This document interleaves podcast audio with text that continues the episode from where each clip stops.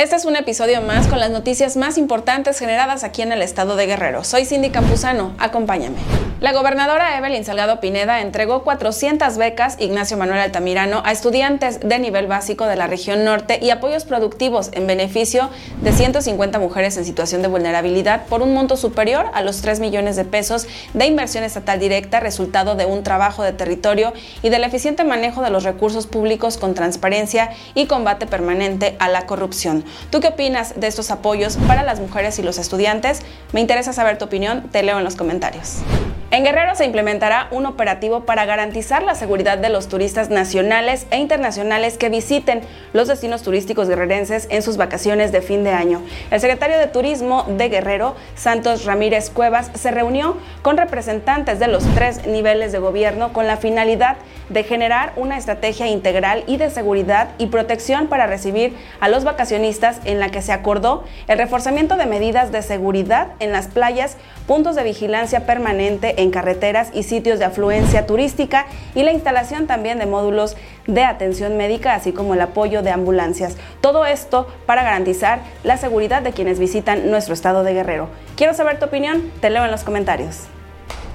La gobernadora Evelyn Salgado Pineda asistió al informe anual de actividades 2022 de la presidenta del Tribunal de Justicia Administrativa de Guerrero, Martelena Arce García, donde reafirmó el respaldo presupuestal, político e institucional para seguir avanzando en la modernización de los procesos de impartición de justicia, garantizando una atención de calidad para las y los guerrerenses. Me interesa saber tu opinión, te leo aquí abajo.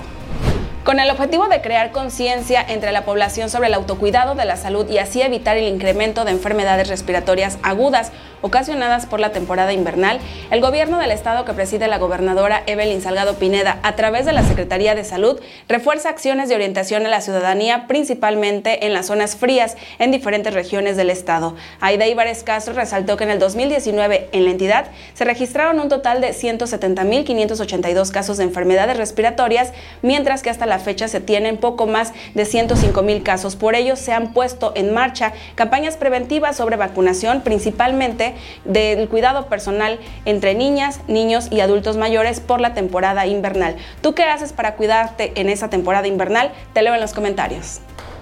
Diputadas y diputados de la 63 legislatura participaron en el encendido de luces color rojo en el edificio del Congreso del Estado con motivo del Día Mundial de la Lucha contra el VIH-Sida, acto durante el cual las diputadas Yoloxin Domínguez Serna, Yaneli Hernández Martínez y Gabriela Bernal Recendis y el diputado Olaguer Hernández Flores, presidentas y presidente de la Junta de Coordinación Política de la Mesa Directiva de la Comisión para la Igualdad de Género y de la Comisión de Salud respectivamente, hicieron un llamado tanto a autoridades como sociedad en general para terminar con los estigmas y la discriminación para favorecer así a la igualdad de atención para las personas que padecen esta enfermedad, así como tomar en serio las medidas de prevención y control de la infección. ¿Tú consideras que estas acciones ayudan en la prevención? Te leo en los comentarios.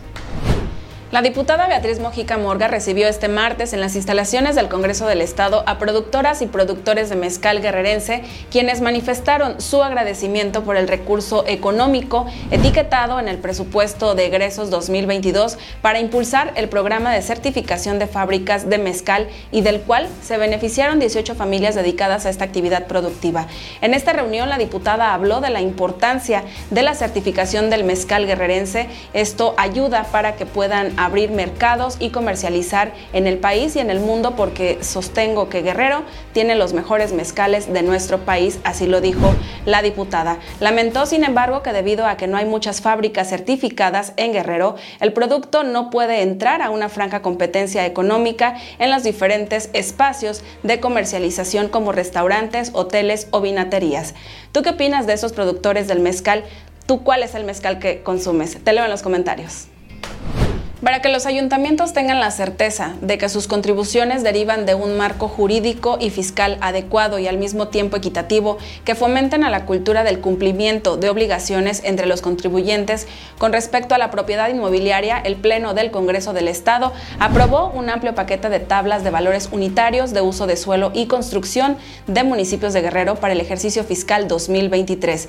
En tres sesiones desarrolladas este martes se aprobaron también las tablas de valores los ayuntamientos de la Unión de Isidoro Montes de Oca, Mártir de Cuilapan, Mochitlán, Olinalá, Ometepec, Petatlán, Quechultenango, Tetipac, Tlalchapa, Tlapehuala, San Luis Acatlán, San Miguel Totolapan y Xochihuehuetlán. Todo esto como parte de este ejercicio fiscal 2022. ¿Tú qué opinas de estas acciones? Te leo en los comentarios. Este fue un episodio más con las noticias más relevantes generadas aquí en el estado de Guerrero. Te invito para que me sigas a través de mis redes sociales, a través de campusano-cindy, también para que sigas nuestra plataforma digital holaguerrero.mx y si quieres tener información más detallada te invito a visitar nuestro blog digital en donde tenemos más de 30 mil lectores mensuales. Nos vemos en el siguiente episodio.